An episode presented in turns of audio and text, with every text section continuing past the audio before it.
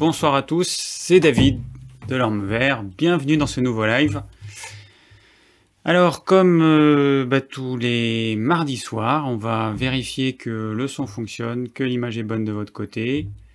Donc c'est un live spécial graines germées, trempage, aliments fermentés, salés, fumés, on va parler d'acide phytique. Voilà un petit peu tout ce qui tourne autour de, ces questions. J'ai vu qu'il y avait déjà des questions qui étaient hors sujet. Alors on va voir ça ensemble euh, d'ici quelques instants. Salut ProSilver, Annick, Jérémy Nature, Claire Clems 41. Je suis bien cadré. Hop là, ouais. Bon, et ben voilà, ça fonctionne, c'est super. Salut Mickaël. Coucou Fatima. Ah, bon, allez, pas de problème technique ce soir, hein, ce serait cool. Bon, bah, vu que ça fonctionne, on va démarrer tout de suite, sans plus attendre. Alors, euh, ah bah tiens, j'avais préparé un joli titre. Voilà, le titre du live de ce soir. Je le remettrai après. Pour ceux qui regardent la vidéo en replay, euh, il pourra avoir une petite image. Alors, on va passer directement à l'actu de la semaine. Alors, pour commencer, je suis fatigué. je suis fatigué. Il pleut depuis je ne sais pas combien de jours. Du coup, euh, bah, je ne peux pas trop aller dehors parce qu'il pleut de, quasiment de façon continue du matin au soir. Et en ce moment, je suis claqué. Bon, après, j'ai eu quelques... Ce week-end, quelques nuits assez courtes. On a fait des repas entre amis et forcément, quand on se couche à 3h du mat et quand on se réveil à 9h avec une coupure à 6h pour le chien, et eh ben c'est pas top. Euh, mais du coup voilà, bon je pense que c'est la saison. Je dis ça parce qu'en fait euh, évidemment je suis pas le seul à être fatigué. L'automne c'est toujours une saison qui est pas évidente pour beaucoup de gens. C'est une, une intersaison en médecine chinoise jusqu'au je sais plus combien d'ailleurs. Euh, on parle de la cinquième saison. Et c'est vrai que c'est pas évident en fait. Hein. autant quand on est au cœur de l'hiver, ça va. En tout cas, ça, de mon côté, ça va. Mais voilà, là, je suis un, je suis un petit peu claqué, donc euh, bon, c'est, euh, je pense, le manque de, bah, le manque de contact avec la nature à l'extérieur, le manque de soleil, euh, l'eau, même si on en a énormément besoin. Mais bon, voilà. Donc, je vais essayer de maintenir une énergie suffisamment forte pour, pour pas vous vous ennuyez. Alors, on passe tout de suite à la première chose. J'ai repris la méditation. La méditation, j'avais un petit peu arrêté là ces derniers temps, euh, pour les mêmes raisons qu'à peu près tout le monde. J'ai pas le temps, euh, j'ai pas envie ou je ne sais quoi.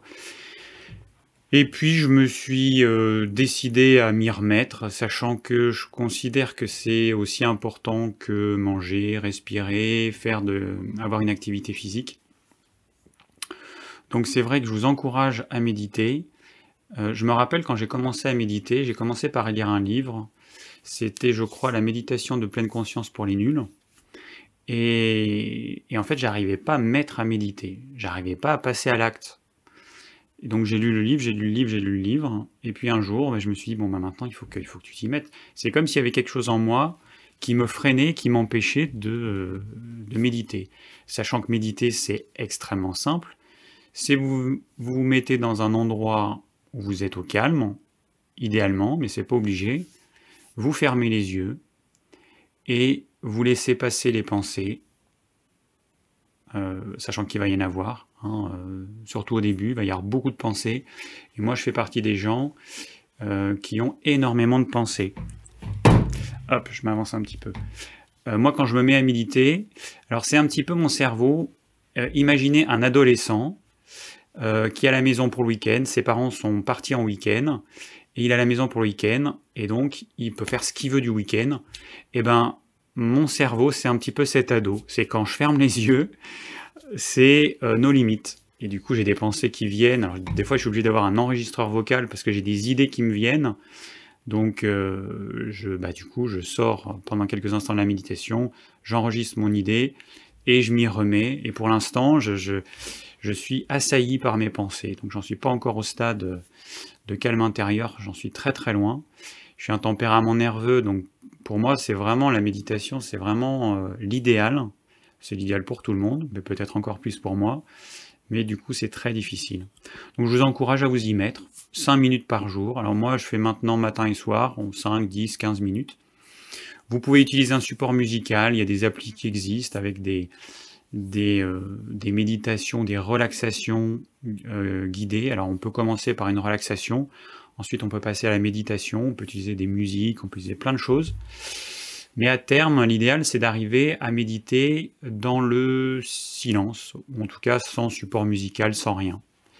Mais il faut quand même commencer par quelque chose, donc c'est vrai que c'est bien de commencer peut-être par euh, des méditations guidées. J'aime beaucoup euh, Christophe André, j'adore sa voix, il a une voix apaisante. Quand on l'entend parler à la radio ou dans les émissions, rien qu'en parlant, il nous apaise. Et du coup, lui, il a fait. Euh, bah, moi, j'ai un, CD de, bah, de méditation guidée. Voilà. Je sais pas comment l'appeler, mais je pense que c'est ça. Tiens, Florent. Comment ça va, Florent? Je dis je fais un petit coucou à un ami dont c'était l'anniversaire il y a quelques jours. Et grâce à lui, je me suis couché à 3h du matin, mais ça m'a fait super plaisir. Euh, alors, on continue.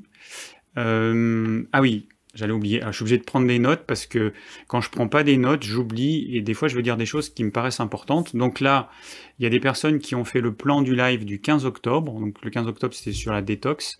Il a été fait en partie, aux trois quarts. Il manque une petite partie. La personne euh, bah, ne s'est pas nommée, donc je ne sais pas qui remercier. Et il y a aussi le plan du live du 22 octobre qui était sur l'exposition euh, au froid. Euh, et, donc je remercie Isabelle qui a réalisé le plan dans l'intégralité. Le plan de la semaine dernière, du 29 octobre, qui était sur le microbiote, a été fait entièrement par Bénédicte, donc je la remercie aussi. Et il nous reste plus qu'un seul plan qui n'a pas été fait, celui du 4 septembre.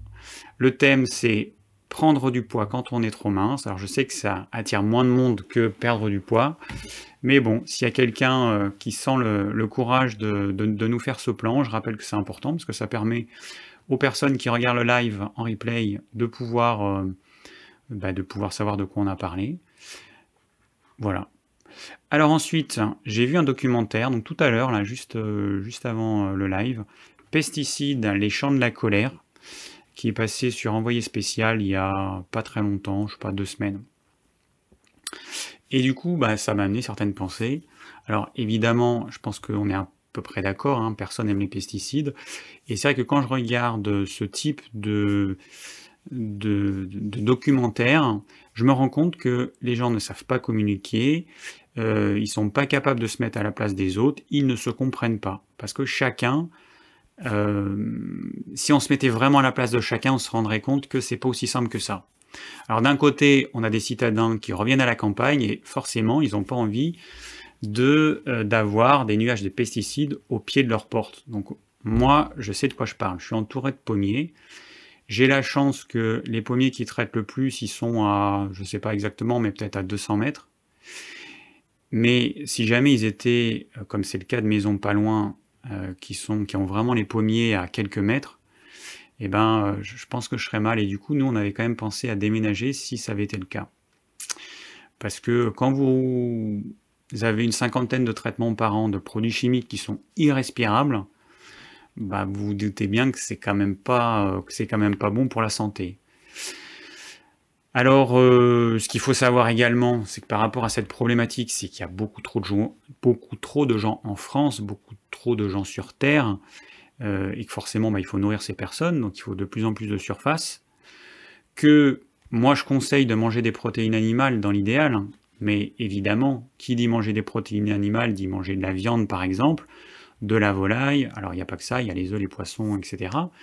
Mais euh, forcément, ces animaux, il faut les nourrir, et que ça prend de la place euh, au niveau de la surface agricole. Donc, euh, bah, c'est clair que si tout le monde était végétalien, il y aurait besoin de moins de surface agricole.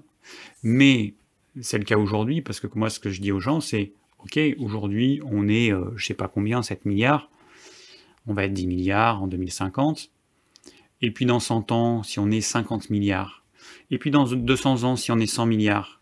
Mais de toute façon, un jour ou l'autre, va falloir prendre une décision qui va être de limiter la population des hommes. Au niveau de la nature, ça se fait naturellement. Il y a des prédateurs, et les prédateurs, ils n'atteignent jamais le niveau, euh, le niveau des humains.